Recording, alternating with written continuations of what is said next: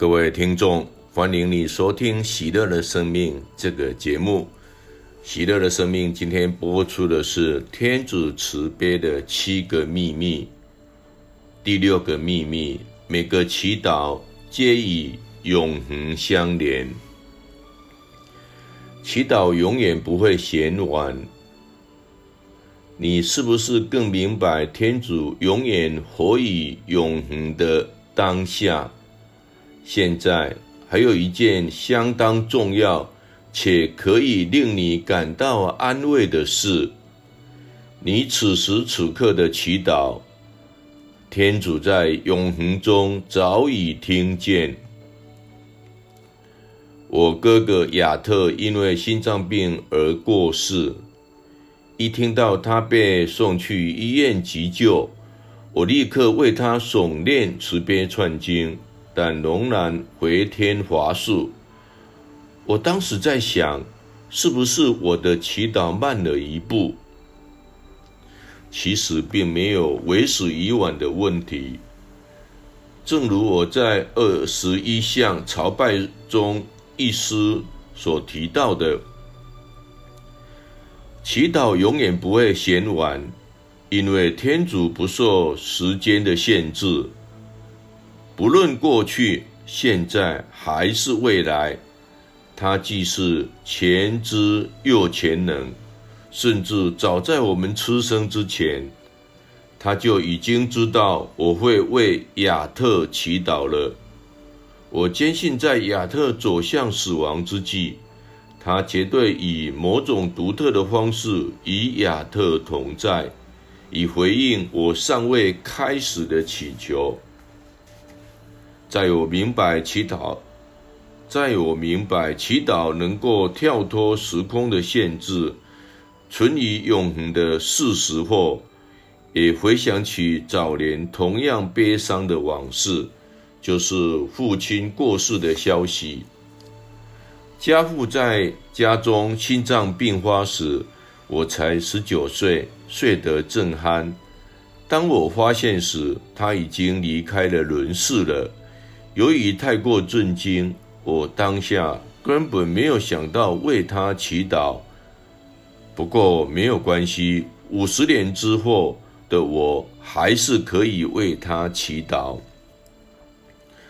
主啊，你当时与我父亲同在，在那生命的末刻，你就在他的身边，让他沉浸于你的温泽中。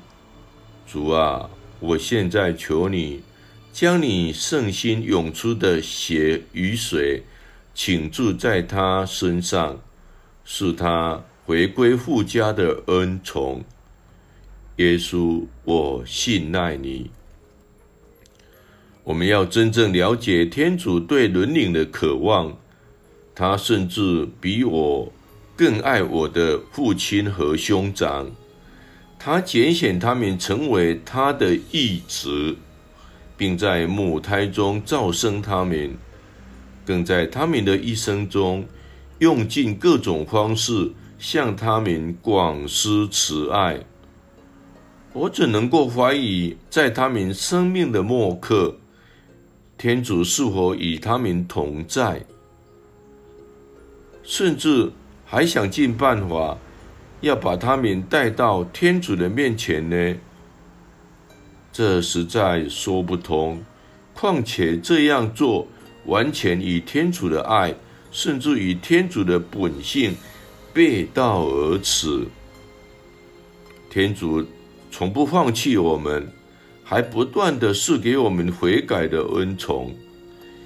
即使在我们的生命末刻，他以无限的慈爱。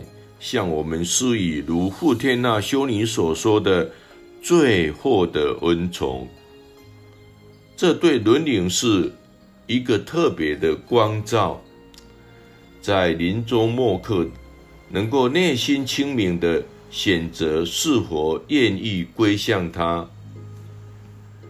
可惜的是，正如傅天娜修女所说的，伦理有时非常的固执。即使天主为我们付出了这么多，这些伦理仍然自甘堕落的选择进入地狱。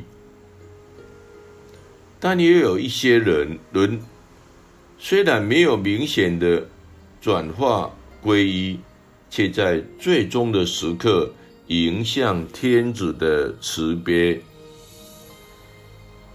虽然这些灵魂看来好像没有希望，其实并非如此。